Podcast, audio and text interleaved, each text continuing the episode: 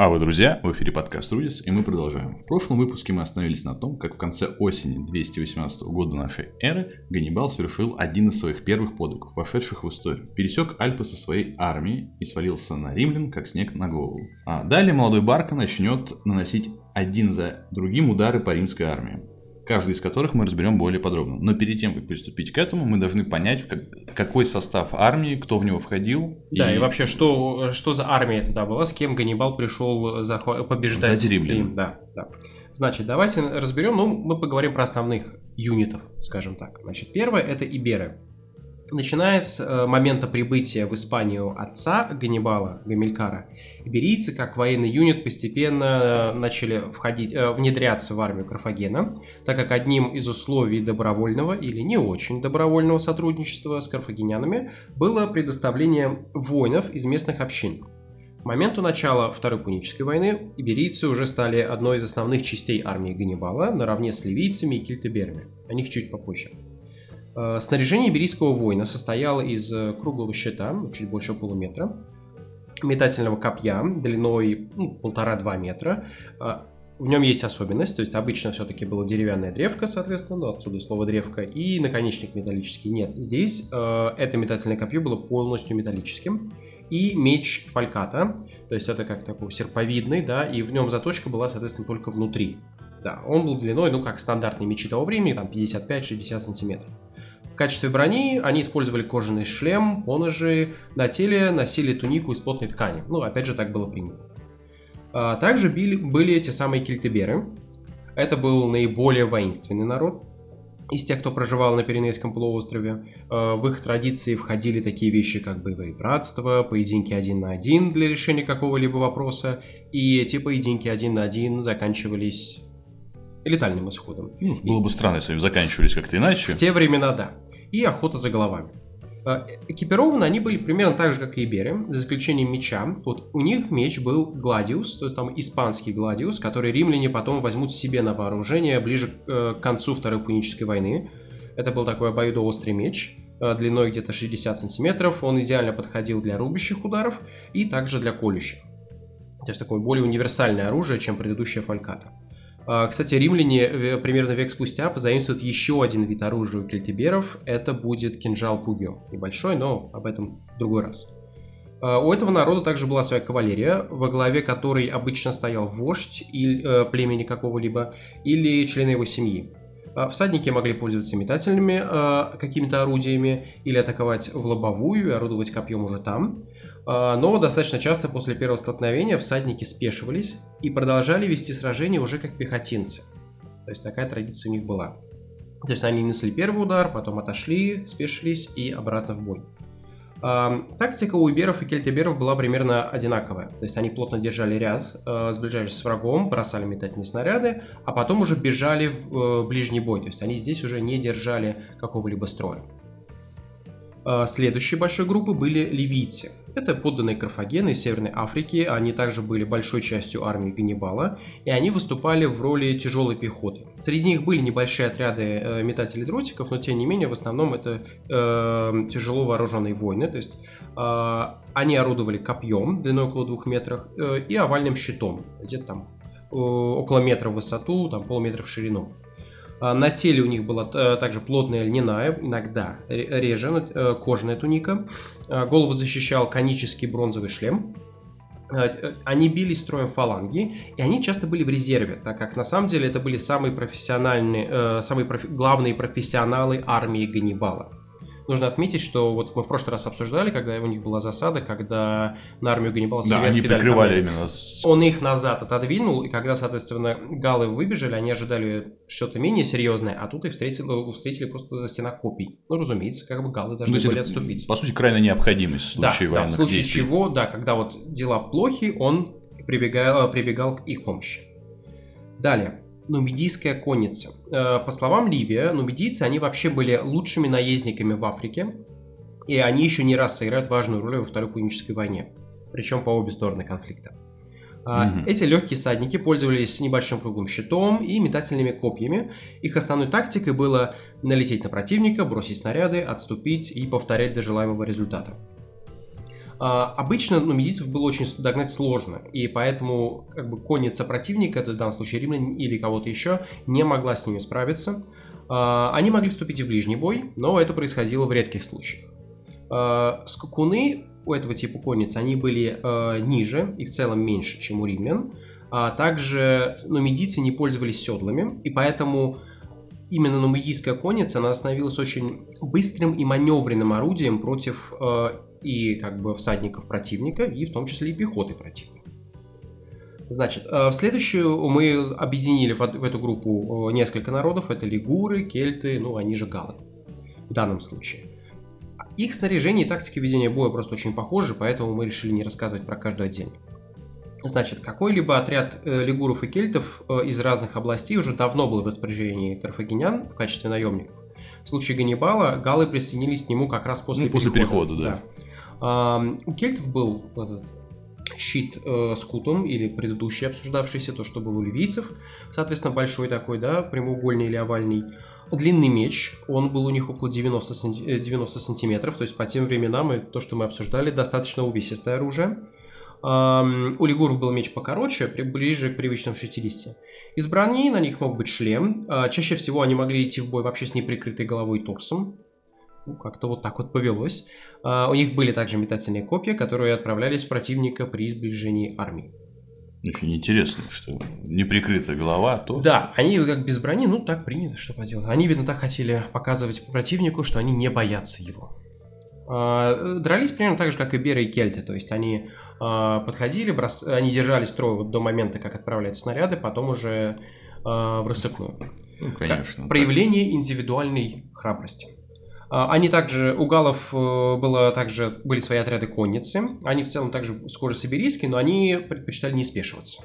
Все же, как бы, если ты на коне, то ты ведешь бой на коне. И, наконец-то, слоны. Ну, как же без них.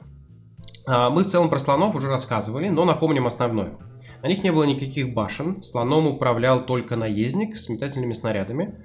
Это был ныне вымерший уже вид североафриканского слона, который был меньше своего индийского, э, индийского сородича и лучше поддавался дрессировке.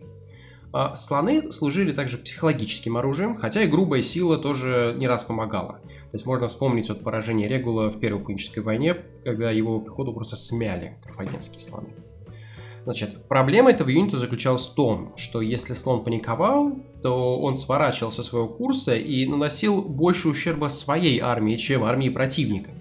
На этот случай, тут, пожалуйста, впечатлительные слушатели, можете промотать секунд на 10, у наездника имелся специальный молоток и лезвие, похожее на длинное зубило, и вот это, это зубило, оно вколачивалось в шейную часть позвоночника слона, чтобы моментально убить животное и не причинять ущерба армии. А, в прошлый раз мы говорили, что, судя по всему, слоны смогли перейти через Альпы, хоть источники разнятся. Вопрос количества. Вопрос сколько. Даже если им удалось, и даже если в полном количестве, опять же, они пришли, э, спустились в Италию. Там, конечно, было чуть получше, но зима была близко. Да, то есть суровый зимний климат, хоть и не горный, вероятнее всего также уменьшил количество этих животных в армии. Сколько их там осталось, мы не знаем точно.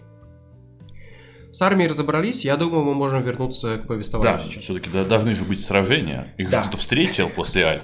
Очень интересно здесь. Значит, когда карфагеняне спустились с гор, первым делом они хотели найти место, чтобы передохнуть, прийти в себя, хоть, на, хоть сколько-то. Ну, после перехода, наверное, и мудрое после, решение. Да, после такого, тем, тем более.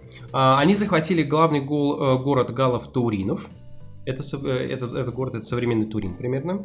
И через уже две недели они выдвинулись на запад, чтобы получить поддержку местных, э, местных галов, инсбуров и боев. Они просто еще до начала перехода вот этого Ганнибалова, они говорили, что мы готовы присоединиться к себе, мы римляне не любим, давай вот вместе.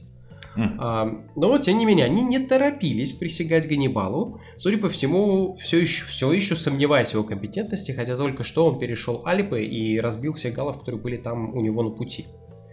Но Ганнибал скоро переубедил их. Дело в том, что вот Корнелий Сципион, который ждал появления Ганнибала, хоть и сомневался в этом, он, э, как только, соответственно, он увидел, что Ганнибал двигается на запад, он решил армию встретить, чтобы уже не упускать врага второй раз. Потому что первый раз, как мы помним, Ганнибал ушел от него на реке Рона у Марселя.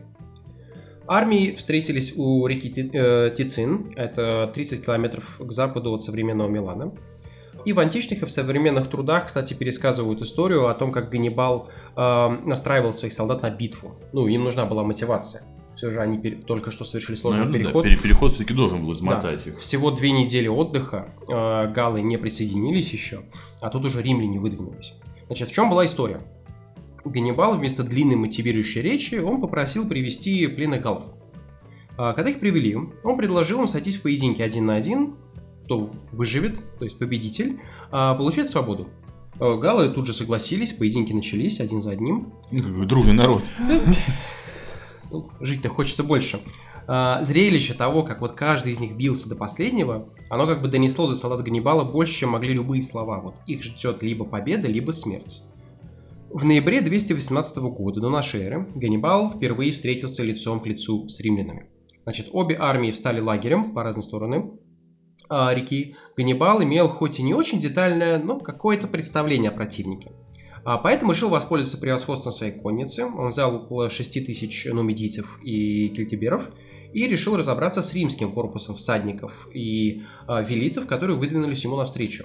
То есть нужно здесь отметить, что сейчас произойдет не битва полноценных армий, а скорее как большая стычка такая. Вот, то есть знакомство.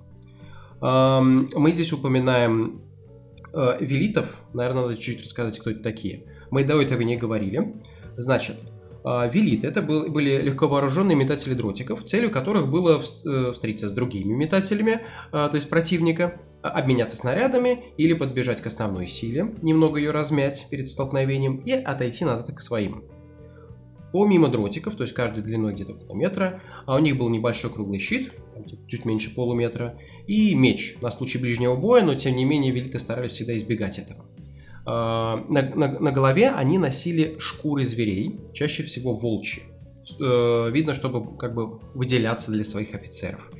А, ну, как мы видим, экипировка так себе, поэтому можно сразу прийти к выводу, что набирали их из бедных слоев населения, вот, потому что они могли позволить себе только это. То есть из брони у них, по сути, особо ничего не было, была только туника своя и все. Значит, возвращаемся к столкновению. Он закончился достаточно быстро, несмотря на то, что Сципион взял с собой 3600 всадников и около 3-4 тысяч велитов, то есть он имел хотя бы численное превосходство. Э, Но, тем не менее, более опытная и маневренная конница карфагенян очень быстро разбила, отбросила э, вот этот римский отряд. Сам консул Корнелий Сципион был ранен, э, но его спасли от гибели. По одной версии его спасителем выступил его же 17-летний сын, тоже Корнелий Сципион. Так который- красиво. Да. Который еще ближе к концу войны сыграет решающую роль во, всей, во, во- во всем вот этом длинном конфликте. Вот. Но, возможно, этот факт все-таки добавлен для красоты, так как даже Ливий в этом сомневается, он мож- может- э, мог, мог приукрасить, это точно. А Он даже он дает нам другой вариант, что из пучины сражения консула вытащил его собственный раб. Как по-настоящему. Да, это уже по-настоящему не так романтично. А, Вот после победы в этом небольшом сражении, потому что назвать его полноценным мы не можем, да, а, Ганнибал, он завоевал уважение не только галлов, которые были, уже были враждебно настроены к римлянам, но и тех, которые служили под римским началом. Ну, он уже заявил о себе Он на заявил о территории себе врага. и достаточно громко. Около двух тысяч гальских пеших солдат и 200 всадников дезертировали из римского лагеря, то есть они убили всех римлян по пути, прихватили свои припасы и присягнули Ганнибалу.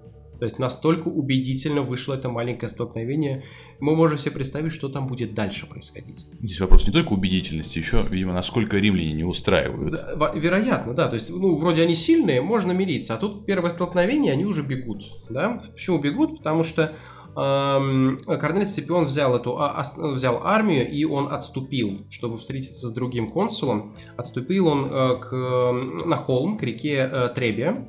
И как раз консул Семпроний Лонг должен был подойти туда с другой армией. И вместе они уже должны были думать, что делать с Ганнибалом. А те, которые обещали помочь, они до сих пор как-то не очень активно помогали и не очень активно присоединялись к Ганнибалу. Почему-то. Вот, хотя, по-моему, он всем уже все доказал в этот момент. В следующем выпуске э, Ганнибал неоднократно отправит римлян в нокдаун, продемонстрировав свой полководческий талант и способность мыслить очень быстро и неординарно, чтобы одержать победу в сражении и понести также минимальные потери своих солдат, потому что, как мы помним, он относился э, к ним не как к расходному материалу, мы обсуждали это, когда говорили о его характере. Рим будет на грани поражения, Так, так, ну, спойлеры лишние, не надо так вот. Это все для следующего выпуска. Да, потому что следующий надо будет детально разбирать сражение, и как-то очень коротко не хочется поэтому проходиться, и мы решили, что мы поговорим лучше отдельно об этом в следующий раз. Да, поэтому сейчас до встречи, До встречи, до следующего выпуска, до до следующего выпуска.